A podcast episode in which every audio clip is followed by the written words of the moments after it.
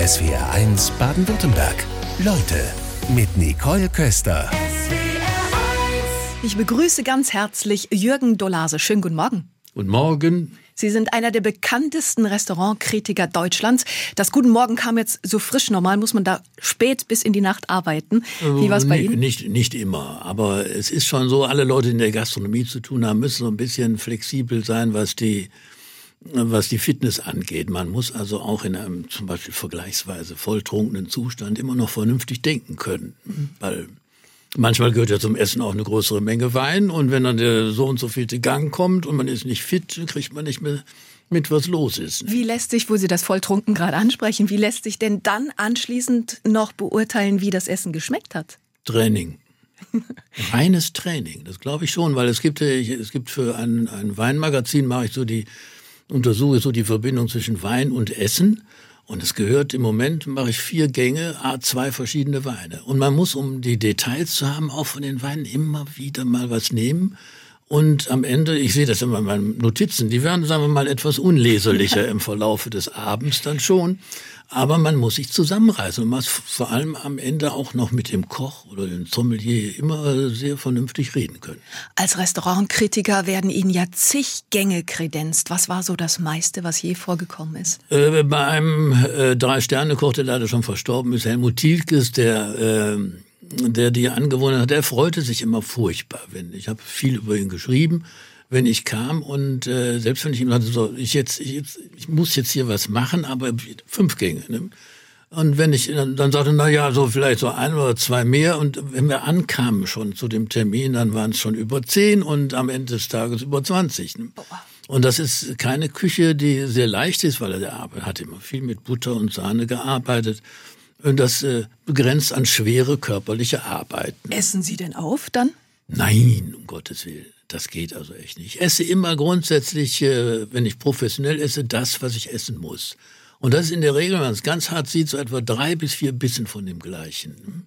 Was? Das einmal, das erste Mal zu gucken, was es ist, das zweite ähm, einordnen, dritte nochmal gucken, ob, ob das stimmt, was man gedacht hat. also ein bisschen rantasten höre ich daraus. Richtig. Man muss, äh, Kritiker sind nicht dazu da, die Axt rauszuholen, alles sofort so zuck, das sind, sind keine Kritiker für mich. Nein, ich muss mich immer nullen und bei Null anfangen und offen sein für alles. Egal wie, auf einer Autobahnraststätte oder im Drei-Sterne-Restaurant, ist egal. Ich muss immer gucken, dass ich auch alles mitbekomme und man blockiert sich selber, wenn man mit der Axt kommt und alles niedermacht. Wobei ich mir vorstelle, also sich durch die ganze Republik futtern zu können, also Restaurantkritiker ist schon der coolste Job der Welt, oder? sagen immer die von, die von außen drauf gucken. Nein, keine Ahnung äh, haben. nein, das wird alles irgendwann zu, zu arbeiten. Was ist für Sie Genuss und was ist Völlerei? Darüber wollen wir sprechen.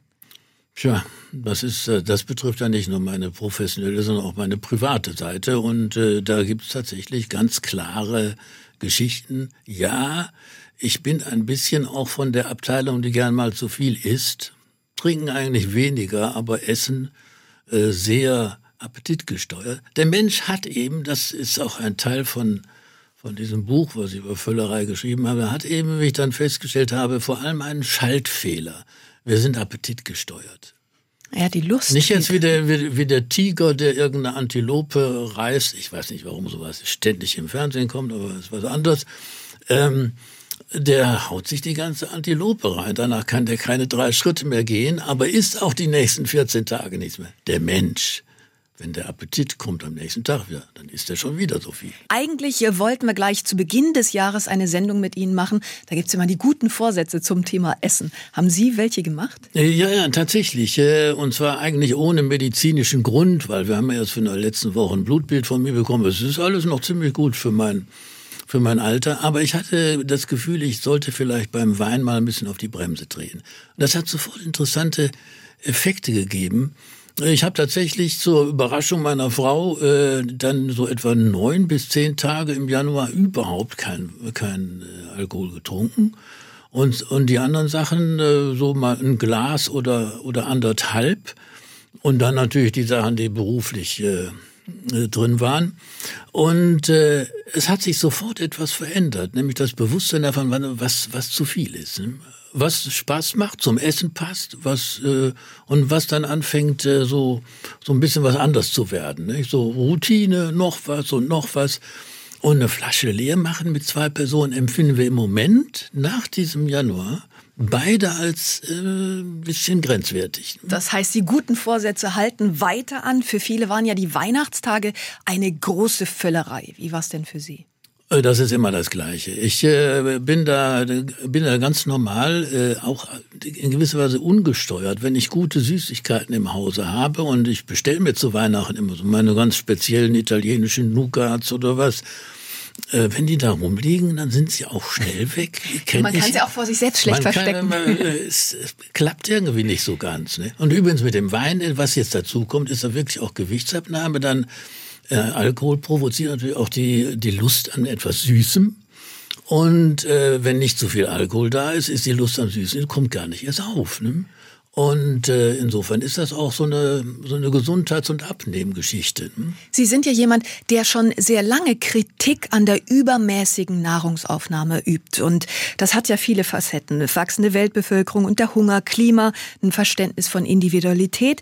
Was war denn bei Ihnen so der Ursprungsgedanke? Denn eigentlich werden Restaurants doch immer so bewertet, oh, da gibt's große Portionen, das ist ein guter Laden. Nein, der, der Ursprungsgedanke ist natürlich in dem Maße, wo man tiefer in die Materie eindringt und subtilere Nuancen wahrnimmt, äh, merkt man auch, dass Menge kein Thema mehr ist. Und man kommt eigentlich automatisch in meinem Beruf und sehr frühzeitig äh, bin ich auf äh, Kräuter und alles, was man überhaupt essen kann, äh, gekommen. Also auch Sachen, die, die kein Mensch äh, so vor 20, 30 Jahren äh, verwendet hat. Und äh, es ging einfach um dieses subtile Geschmackserlebnis. Wenn das im Vordergrund steht, wenn man hinschmeckt oder, oder ganz einfach gesagt, schmecken statt essen, wenn man hinschmeckt, äh, werden andere Sachen wichtig, werden Details wichtig und dann kommt man automatisch weg von den Mengen und man kommt auch weg von der Hektik etwas. Man fängt an langsamer zu essen, weil man die geringe Zeit, die der Mensch überhaupt ja hat, um etwas schmecken zu können. Wir reden immer nur von Sekunden, dürfen wir nie vergessen. Das können Sie als Restaurantkritiker jetzt gut beurteilen, weil Sie vom Fach sind. Aber wenn wir mal drauf gucken, auf die erschreckenden Statistiken bei Kindern hat krankhaftes Übergewicht zugenommen, gerade während der Pandemie in sozialen Brennpunkten besonders. Und ähm, Sie machen diese These auf Oberschicht dünn, Unterschicht dick. Ist die haltbar? Äh, es verschiebt sich ja immer, weil die Oberschicht war früher mal, also als ich jung war, war es mal genau umgekehrt. Da war, konnte man, wenn ein Arbeiter, äh, ein Chef von einer Firma mit seinen Mitarbeitern fotografiert, brauchte man nicht lange suchen. Das dicke Teil da in der Mitte, das war er, der Chef. Und äh, es hat sich ja stark gewandelt, gerade so im Management heute, gerade bei den, den Wohlhaben, die gerne heute über die Maßen dünn sind. Für mich wirkt das, sieht das fast etwas unseriös aus. Gut, ähm, aber ähm, auch Geschmackssache. Ähm, es ist natürlich eine Frage der Selbstkontrolle, weil die, die Geschichte mit dem ständigen Essen hat etwas mit der äh, Funktion des Essens als Belohnungssystem natürlich stark zu tun. Und wer jetzt zum Beispiel aus irgendwelchen Gründen alle möglichen Schwierigkeiten hat, und dann meint, äh, gut, wenn ich jetzt was esse, was mir gefällt, dann äh, mache ich was Schönes und ich gönne es mir, ich mache es und das finden wir dann leider eben vorzugsweise da, wo Leute auch vermehrt Probleme haben. Während das für die andere, für die Oberschicht, die wo da eine, eine Form der Selbstdefinition ist, sich unter Kontrolle zu haben und das auch sichtbar zu machen, indem man dünn ist. Es kommen Hörermeinungen rein. Aus Ravensburg hat uns Christina Erdmann erbost geschrieben. Genuss oder Völlerei? Mehrere Flaschen Wein bis zum Vollrausch sind weder das eine noch das andere. Das ist ein Aufruf zum Alkoholmissbrauch. Bei dieser völligen Verharmlosung Verharmlosung des Alkoholmissbrauchs habe ich Ihren Sender gerne gehört, jetzt nicht mehr. Ich werde Ihren Sender auch nicht mehr einschalten. Jürgen Dolase, kurze Nachfrage. Haben Sie zum Alkoholmissbrauch aufgerufen? nein, nein, Wie ist das entgangen? Ich habe, ich habe geschildert, dass in meinem Beruf auch schon mal, schon mal relativ viel getrunken werden muss. Mehrere Flaschen, nie und nimmer. Und wie gesagt, ich glaube, dass zum Beispiel bei Wein man zu einem Essen mit einem oder anderthalb oder maximal zwei Gläsern sehr gut auskommen kann, weil das kann man sehr präzise wahrnehmen und dann hat man wirklich Genuss und äh, gewissermaßen ohne Reue dann. Wobei Sie schon gesagt haben, Sie sind jemand, der neigt dazu, dann eher etwas mehr zu essen und sicherlich dann auch früher, als Sie noch mehr Wein Aber nicht allein, nicht allein, weil der, der soziale Aspekt von, ich sitze gerne abends mit meiner Frau, wenn wir zu Hause sind, dann sitzen wir gemütlich da und das Fläschchen ist auf und wir, ich lese, was immer, Kochbücher meistens. Und äh, dieser Aspekt, wir können wirklich dann immer so zwei, drei Stunden völlig in Ruhe da sitzen. Das machen wir schon ewig und drei Tage. Und dieser soziale Aspekt, der auch in anderen Gesellschaften, der, der Gesellschaftsgrößen der Fall ist, ähm, ist etwas Wunderbares rund ums Essen. Sie machen dann auch aufmerksam auf die große Problematik. 800 Millionen Menschen weltweit leiden Hunger. Es gibt Hilfs- und Spendenaktionen und Sie stellen dann ganz konkrete Fragen. Pflegen wir eine Form von Genuss, die aus der Spur gelaufen ist, die systematische Überernährung als Norm installiert hat und dem Rest der Welt das Essen wegnimmt? Welche Antwort haben Sie darauf? Es ist die, die Frage ist ja ganz einfach, äh, nicht so sehr jetzt äh, überhaupt nichts mehr zu essen und äh, wie ein Mönch dann zu leben und den Rest abzugeben an, an die, die Hungernden. Die Frage, die ich zuerst gestellt habe, war, was wissen wir eigentlich, was wir zu viel essen? Wenn nur das, was wir zu viel essen, damit könnten wir möglicherweise hunderte, hunderte von Millionen ähm, äh, Hungernden in der Welt ernähren. Nur das, was wir zu viel äh, machen. Und insofern müssen wir einen Schalter finden, wie wir wegkommen von diesem, was ich Koma-Essen nenne, also Essen immer bis zum Anschlag, bis es nicht mehr weitergeht. Einen Schalter finden, wo wir das äh, irgendwie wegkriegen. Und da gibt's eigentlich nur einen. Und das ist, ist diese Hinwendung zu einer größeren Sensibilität gegenüber dem Essen, auch einer größeren Wertschätzung, wenn man so will. Äh, zu geringeren Mengen, die wir aber sehr viel bewusster wahrnehmen. Und dann kommen wir sehr schnell darauf, dass der Mensch eigentlich für diese Art des Essens das Instrumentarium hat. Wir sind in der Lage, wirklich wundervolle Dinge beim Essen und Trinken zu erleben, zu erschmecken, äh, tun es aber nicht, weil wir äh, viel zu schnell eben uns nur abfüllen und überhaupt nicht genau hinschmecken. Wir scheinen es ja irgendwie verlernt zu haben. Wie können wir da wieder hinkommen zu diesem Genuss, zum maßvollen Genuss? Das erste ist wirklich das, das Umschalten auf Schmecken, wahrnehmen, was man hat. Man wird auf diese Weise feststellen, dass es außerdem Sachen, die wir sowieso immer gerne essen, dass es eine ganze Menge andere Sachen gibt, die man mit sehr viel Genuss zu sich nehmen kann. Also wenn man, immer, einfachstes Beispiel, Sie haben so einen großen gemischten Salat mit allem möglichen Zeug drin.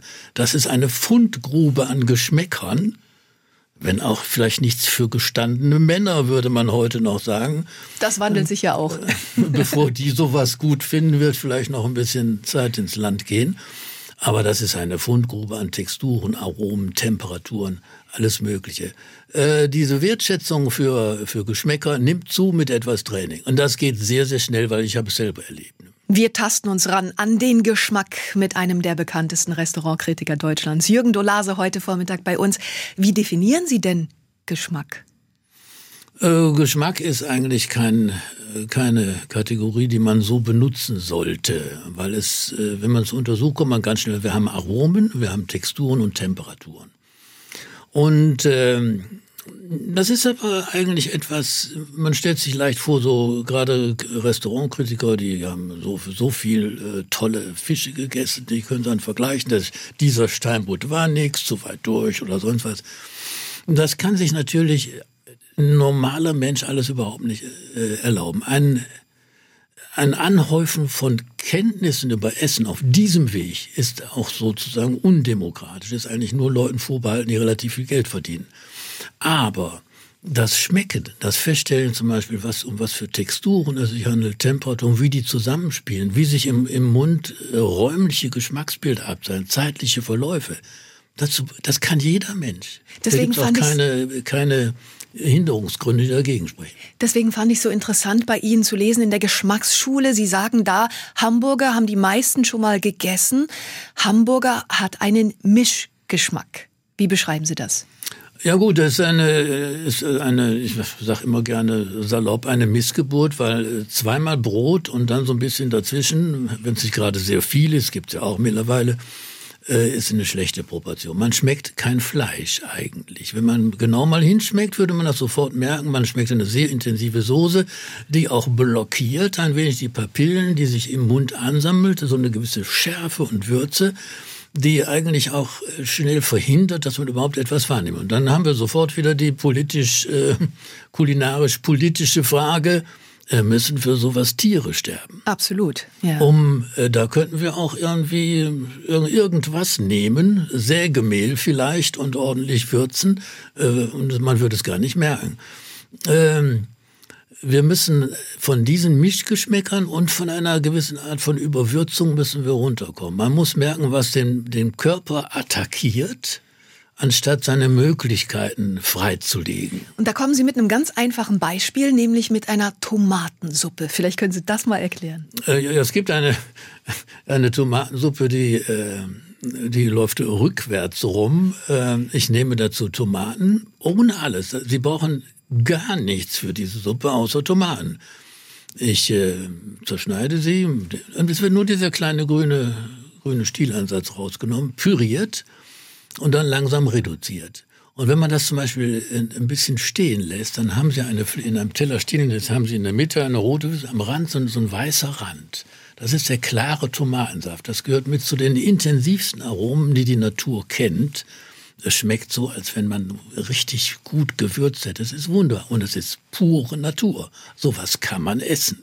Hab jetzt, wo ich Ihre Bücher gelesen habe, in den vergangenen Tagen einfach mal so ein paar Tests gemacht und es gibt ja riesige Unterschiede allein bei einer Karotte, wonach die eine Karotte schmeckt und die andere einfach nicht. Also so könnte man vielleicht auch anfangen, um den Geschmack wieder besser zu spüren oder die Texturen und Aromen, muss ich ja sagen. Das, das Problem ist, dass viele, viele Leute natürlich keinen Nullpunkt haben. Äh, wenn wir jetzt äh, bei dem ganz einfachen Beispiel Karotte bleiben, es wird gern gesagt, na gut, also die, die müssen, eine Karotte muss nach, nach Karotte schmecken, fertig. Aber was ist das? Wo ist der Nullpunkt? Wo schmeckt sie denn gut nach Karotte und wo sind die besseren Exemplare, wo man sagt, das ist ja wunderbar, bretonische Sandmöhren oder sowas. Oder wo sind die, die durch eine Schnellzucht zu schnell gewachsen sind, zu wenig Aroma konzentrieren können, was für viele Tiere wie Pflanzen gilt und die minderwertige Produkte sind. Wir, wir müssen als Konsumenten müssen wir und als schmeckende Menschen, nicht als Essende nur, als schmeckende Menschen den Nullpunkt finden und sagen, so, das ist das und das. Das müssen wir auch lernen. Warum? Nur auf diese Weise würde sich ergeben, dass eine Nachfrage nach etwas besseren, natürlicheren, guten Produkten äh, entsteht. Nullpunkt bei der Karotte. Ist das die Sandmöhre, die Sie erwähnt haben? Die bretonische Sandmöhre ist schon ein bisschen was Besseres, weil die wächst ohne viel Widerstand in, in einem sandigen Boden. Die werden sehr groß.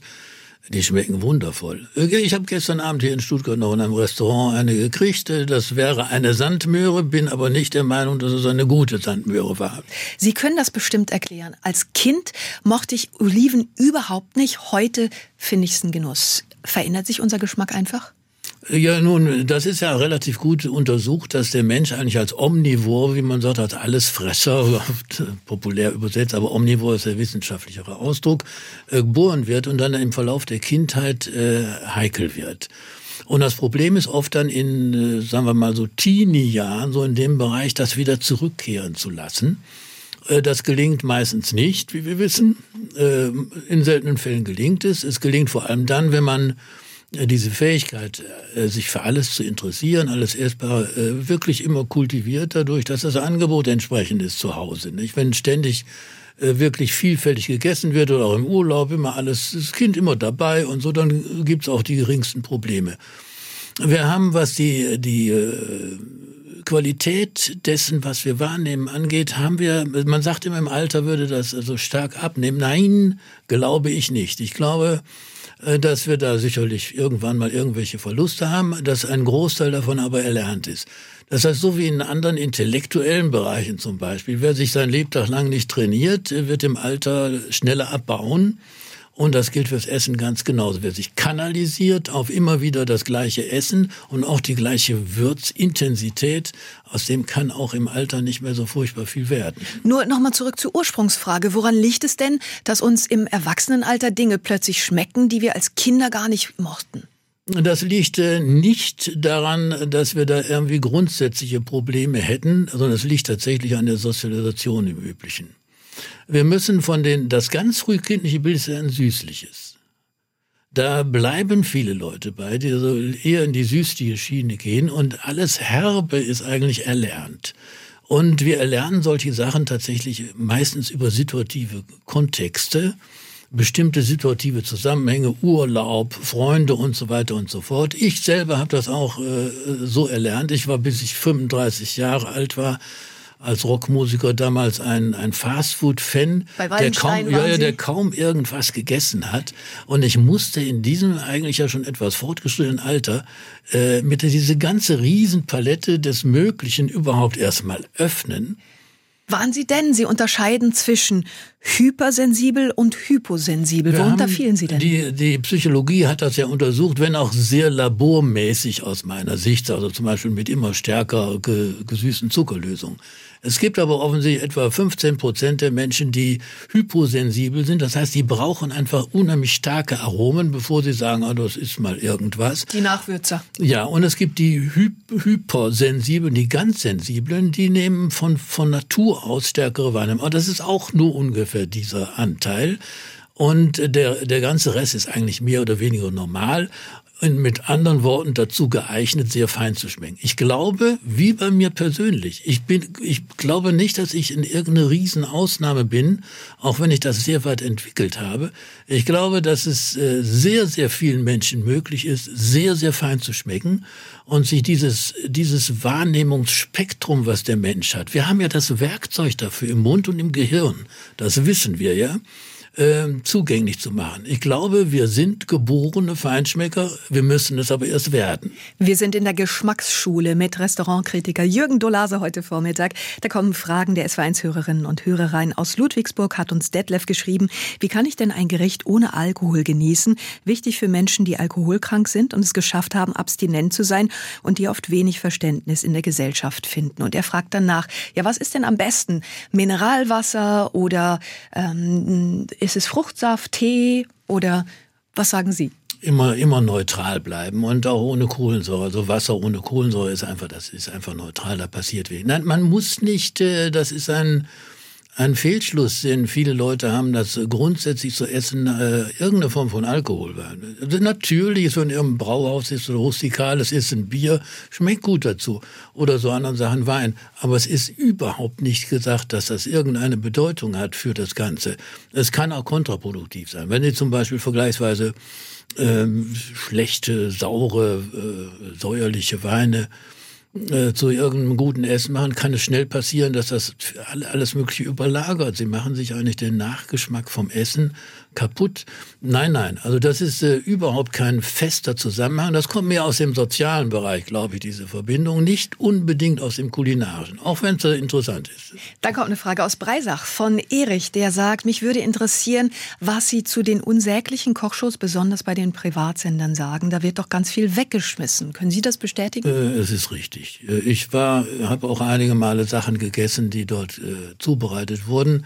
Der, der Zuschauer hatte den Vorteil oder Nachteil, je nachdem, dass er nicht, nicht ahnt, wie das schmeckt. Es schmeckt teilweise wirklich grottenschlecht, auch von bekannten Köchen gemachte Sachen. Ich musste dann vor der Kamera im Abspann genüsslich irgendwas essen und dachte, mein Gott, nochmal. Na, dann ist es was doch Verarsche auf Deutsch gesagt. Nein, äh, das ist, äh, hat mit meinem Gewerbe eigentlich nichts zu tun. Das ist eine Welt für sich geworden, die irgendwas mit Essen zu tun hat aber weder was mit gutem Kochen noch mit sonst was zu tun. Und glauben Sie es äh, selbst Köche, die so tun, als wenn sie der Papst persönlich werden, Schubeck neigt zum Beispiel dazu, äh, sind, was sie äh, im Vergleich zu den wirklich guten Köchen ziemlich, äh, ziemlich äh, karge Erscheinungen kulinarisch das mag man alles irgendwie essen können, aber die wirklich guten Sachen werden von anderen Leuten erreicht. Egal, was da für ein Image transportiert wird. Kommt eine Nachfrage rein von Margot. Sie möchte wissen, Sie haben eben die bretonische Sandmöhre so gelobt. Wo kann sie die denn kaufen? Ich habe sie in Deutschland eigentlich noch nicht gefunden, äh, eigentlich nur da oben. Also man muss dann ins Ausland verreisen. Wo viele, viele Produkte, man darf nicht vergessen, dass die Qualität von Produkten äh, nicht etwas mit Sonne und Sonne und gutem Wetter zu tun hat allein, sondern tatsächlich mit der mit der, äh, sagen wir mal, chemischen Struktur insgesamt äh, der Gegend, wo sie herkommen. Böden, Wetter und sowas. Wenn zum Beispiel Salzwiesen in der Bretagne, die Lämmer laufen tatsächlich auf den Salzwiesen, die teilweise überschwemmt werden bei Flut und essen das Zeug. Die essen also würzige Kräuter mit einem hohen Salzanteil. Das wirkt sich auf das Fleisch auf. Deswegen ist das Fleisch von daher ganz spezifisch. Und das gilt auch für Gemüse. Wobei hier gibt's einen kleinen Gemüseladen um die Ecke. Wenn ich da die Karotte kaufe, die schmeckt herrlich. Und dann gehe ich in einen Discounter und hole die da und die schmeckt einfach nach Wasser und nach nichts. Äh, also Böden, Böden, Böden. Es gibt in Deutschland zum Beispiel viele Gebiete, die behaupten, sie wären die Spargel, äh, Spargelgebiete schlechthin. Das äh, gibt aber, wie gesagt, viele und nicht nur die. Gibt es ja auch in Baden-Württemberg. Und überall, genau. Und tatsächlich haben mir die Spargelbauern am Niederrhein, wo es auch sehr ausgebreitet ist, immer wieder gesagt, das ist wie Terroir, wie beim Wein. Das, was im Boden ist, kommt in die Pflanze. Und das Wetter spielt eine Rolle. Schnelles und langsames Wachstum. Und äh, das Gegenteil davon sind Sachen, die, die künstlich erzeugt werden. Vor allem das, das äh, Massenwachstum hat natürlich ähm, meistens negative Folgen auf äh, den Geschmack. Nur ganz kurz, damit Margot eine befriedigende Antwort bekommt. Was soll sie also machen auf der Suche nach der perfekten Karotte? Suchen. Roland Hampf hat geschrieben, meine Oma wurde 102, sie konnte kochen wie eine Weltmeisterin. Warum wurde sie trotzdem so alt? Sie kochte und würzte immer gleich. Haben Sie eine Antwort?